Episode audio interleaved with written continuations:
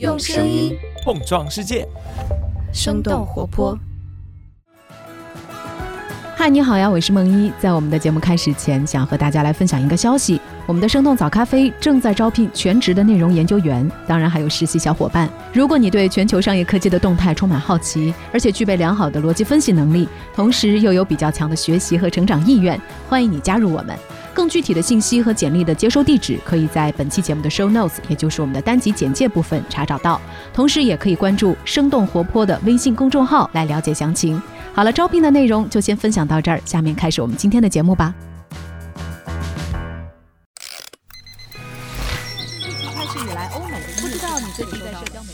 生动早咖啡与你轻松同步日常生活与商业世界。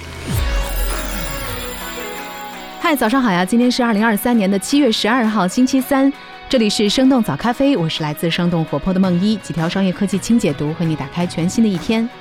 常听我们早咖啡的朋友，应该对微软收购动视暴雪这一波三折的交易不会陌生。由于这是游戏行业史上规模最大的收购案，所以自从去年一月对外宣布以来，这笔交易的每一次进展或变动都能吸引全球的目光。现如今，这笔交易的命运终于临近了它最关键的时刻。六月底，在美国旧金山的地方法庭上举行了一场为期五天的听证会。微软和美国联邦贸易委员会都提出了他们的最后论点。在这场听证会之后，旧金山联邦法官杰奎琳·斯科特·科利必须尽快决定是否终止微软的这笔交易。根据 CNBC 的报道，动视暴雪和微软都已经同意，如果在今年七月十八号之前没能完成交易，这笔收购将被终止。如果交易终止，微软必须向动视暴雪支付三十亿美元的分手费，或者是重新谈判新条款。从对外公布收购到现在，已经过去了十八个月的时间。微软对动视暴雪的收购案一直风波不断。这起受全球关注的交易背后到底发生了什么？微软和动视暴雪当前面临的最大阻碍又有哪些？我们今天的精解读就会和你一同来梳理。那在这之前，我们先来关注几条简短的商业科技动态。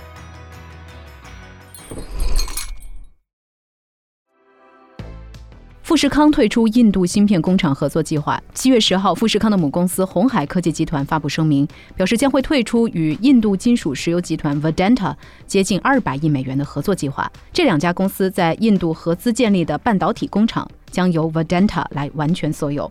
富士康是苹果重要的组装商，近些年来，他们一直在向芯片领域扩张，想要实现业务的多元化。去年二月，富士康宣布与 Vedanta 在印度合作建厂，来生产半导体和显示器。富士康并没有说明退出合作的原因，但是根据路透社的分析，双方合作建造的二十八纳米芯片厂一直没有达到印度政府的补助标准，从而无法拿到高达数十亿美元的补助。而有专家对《华尔街日报》表示，印度没有芯片制造的经验，这项合作的主要障碍在于两家企业在半导体领域都是新手。尽管富士康和 Vedanta 获得了欧洲公司意法半导体的技术许可，但是印度政府想让意法半导体更深入地参与到合资公司当中，甚至是成为股东。不过，意法半导体并不想在现阶段向印度投资，多方之间的谈判也陷入僵局。印度总理莫迪已经将芯片制造作为印度经济战略的重点。不过，路透社认为，富士康的退出可能会引起其他公司的关注和疑虑。加多宝被判赔偿王老吉三亿元，凉茶行业陷入增长停滞。七月十号，加多宝和王老吉母公司广药集团之间的商标权纠纷案有了新的进展。广东省最高人民法院一审判决认定加多宝公司侵权，判决加多宝公司赔偿三点一七亿元。这一案件涉及的并不是王老吉商标权属的问题，而是关于商标侵权赔偿多少的问题。二零一四年，广药集团提出诉讼，因为加多宝侵害了王老吉注册商标，而要求赔偿经济损失十亿元。后来又把赔偿金额提高到接近三十亿元。二零一八年，法院判决加多宝赔偿十四点四亿元，双方都表示不服，并且提起了上诉。而对于这一次最新的判决，加多宝依旧表示不满，将会继续提起上诉。除了商标权属，双方还在包装和广告语方面都有纠纷，之间往来的官司已经不下二十次。但是无论谁最终获胜，凉茶行业已经陷入了增长停滞。中商产业研究院的数据显示，从二零一五年之后，凉茶行业的增速逐年下降，在整体饮料行业的份额也在连续下滑。CBN Data 的分析认为，王老吉和加多宝之间的纷争使他们错失了发展机遇，也让凉茶市场没有赢家。Prada 赞助中国女足。七月十号，意大利知名奢侈品牌 Prada 宣布将会成为中国国家女子足球队的官方合作伙伴，为中国女足提供正式场合和旅途的着装造型。而在官宣合作的前两天，女足姑娘们就已经身穿 Prada 的西装和鞋子，出发去澳大利亚的阿德莱德，准备参加今年的女足世界杯了。算上国家足球队的整体赞助，中国女足的赞助商已经达到了十九个，多位中国女足球员个人也成为了安德马、彪马和茵宝等等运动品牌的代言人。根据界面新闻的报道，二零二三年女足世界杯在即，全球超过二十亿的世界杯球迷基础与中国女足的战绩是赞助商们争相合作的重要原因。奢侈品牌和运动员们的合作也成为了新的趋势，但是目前大多还是以男性球员和球队为主。路易威登和谷爱凌、阿玛尼与意大利女足，包括这一次和中国女足联手的 Prada，都是为数不多的女性运动员、运动队和奢侈品牌联手的案例。纽约时报解散体育部门，由 Athletic 填充体育内容。七月十一号，纽约时报宣布将会解散他们的体育部门，此后的体育新闻将会由纽约时报收购的体育媒体 The Athletic 来进行报道。根据《纽约时报》内部通知，这次的组织架构变化并不意味着裁员。体育部门的现任员工将会转岗到其他的职位，不再报道体育相关的内容。《纽约时报》的体育板块最早报道过1896年时候的第一届雅典奥运会，多位专栏作家也获得过普利策奖。截止到去年，《纽约时报》在体育方面有四十到五十名撰稿人和编辑，但是《The Athletic》有四百多名员工，而且他们的报道有很多重合之处。The Athletic 成立于二零一六年，去年被《纽约时报》以五点五亿美元的价格收购。收购之后，《纽约时报》对 Athletic 进行了业务模式等等多方面的调整，并且将 The Athletic 与《纽约时报》旗下其他的媒体板块，比如说游戏、烹饪等等进行捆绑订阅，来增加用户数和广告收入。以上就是值得你关注的几条商业科技动态，别走开，我们马上一起来关注一下微软想要牵手动视暴雪，正在面临哪些阻碍？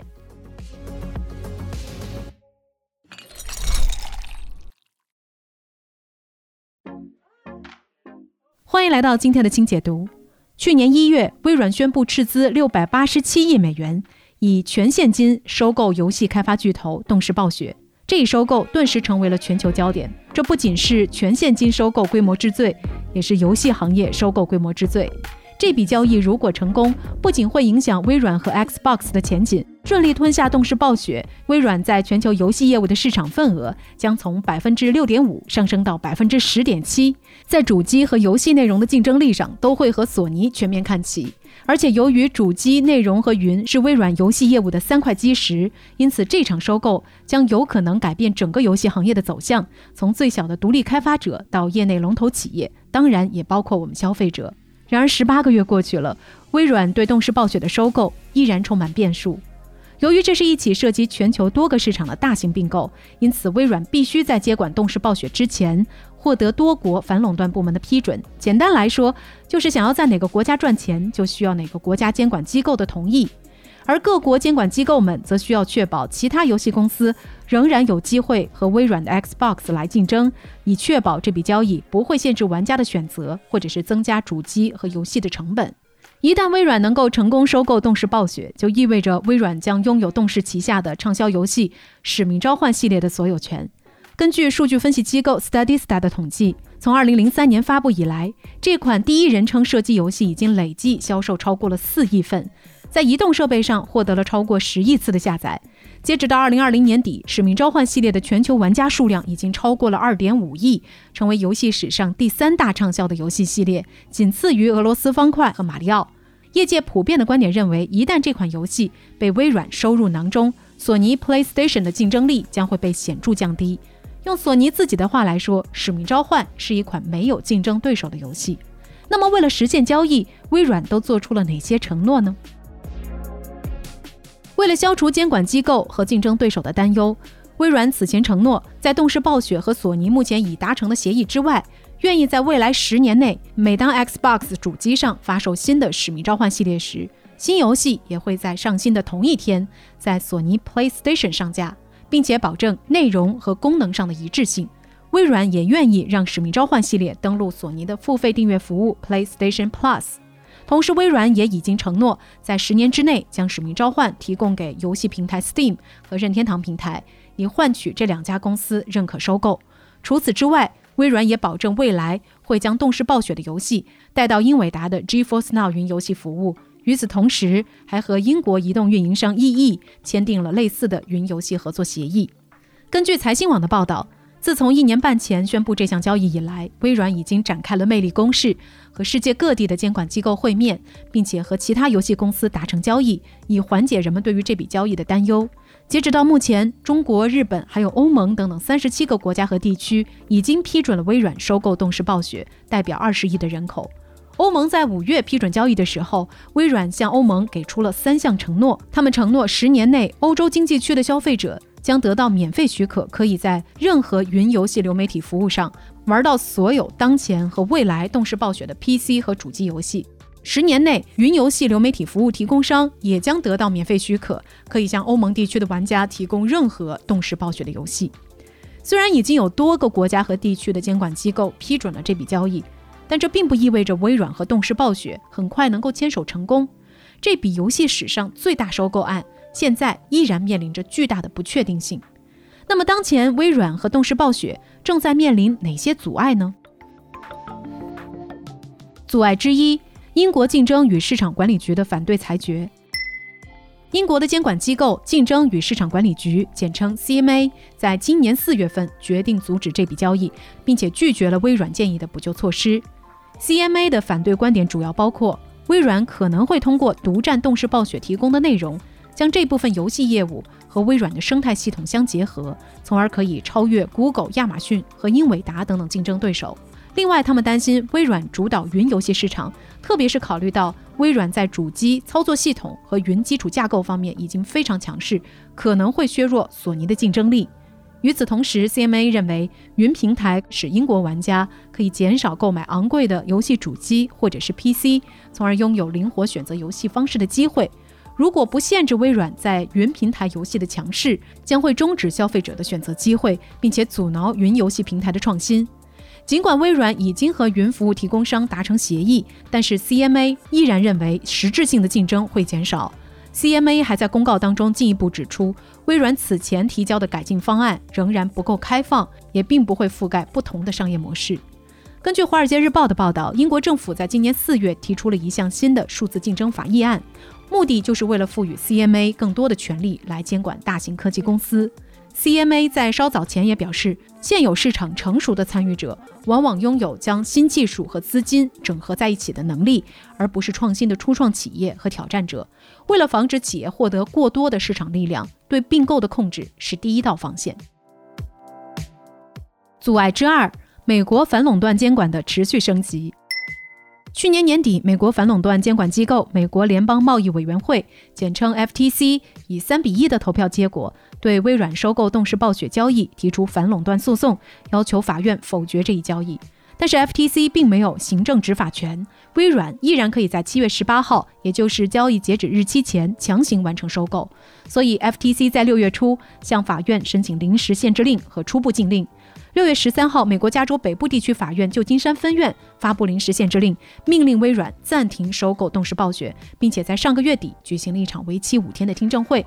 FTC 坚定地认为，拥有动视暴雪的微软将有能力也有动力损害与游戏机订阅服务还有云游戏相关的各个市场的竞争。反对的主要理由包括微软有购买和使用优质的游戏内容打压竞争对手的历史。二零二零年，微软以七十五亿美元全资收购了美国游戏开发商 Bethesda 的母公司媒体集团 ZeniMax。虽然这次并购之前，微软多次向反垄断机构承诺不会阻止游戏登陆竞争对手的平台，但后来 Bethesda 出品的《星空》最后还是成为了 Xbox 和 PC 的独占游戏。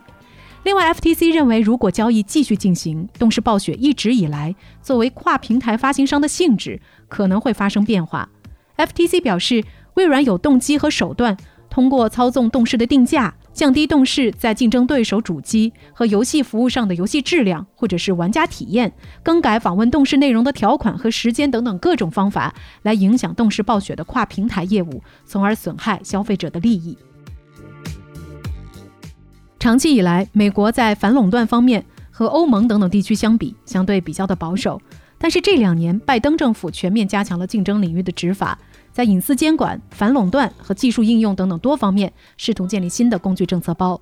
拜登任命的 FTC 主席 Lina Khan 积极主导了多起大型案件的诉讼，也被外界称为“铁血反垄断战士”。美国范德比尔特法学院的反垄断教授艾伦斯沃斯认为，美国监管机构在最近几年强化了对于纵向并购的执法，认为上下游企业的合并。将会产生潜在的反竞争效果。阻碍之三，始终无法获得竞争对手索尼的认可。作为游戏行业的最大竞争对手，索尼对微软保持着高度警惕，始终拒绝接受微软提出的十年合作协议。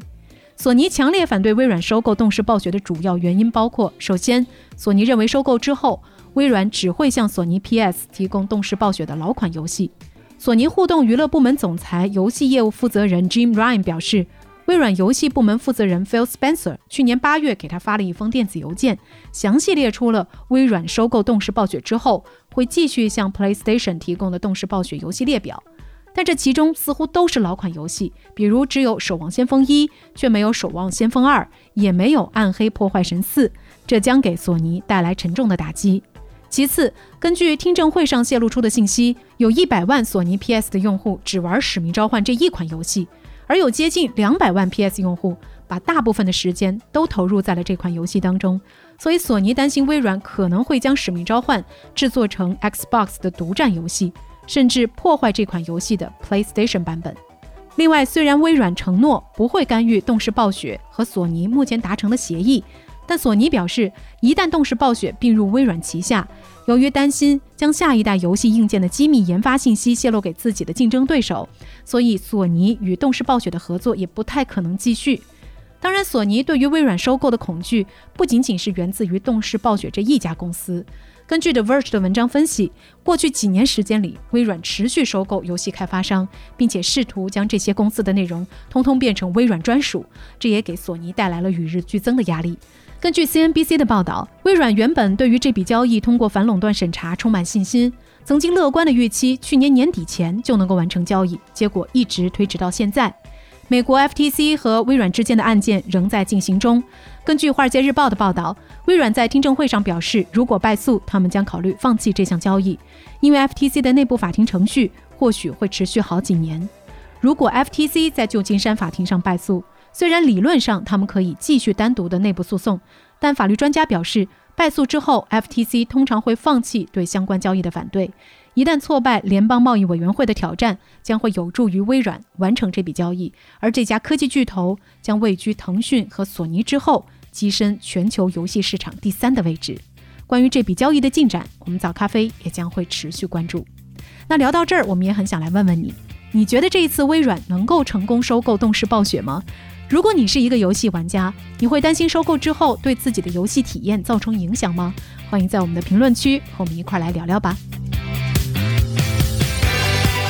这就是我们今天的节目了。我们其他的成员还有监制泽林、监制一凡、声音设计 Jack、实习生亏亏。感谢你收听今天的生动早咖啡，那我们就下期再见。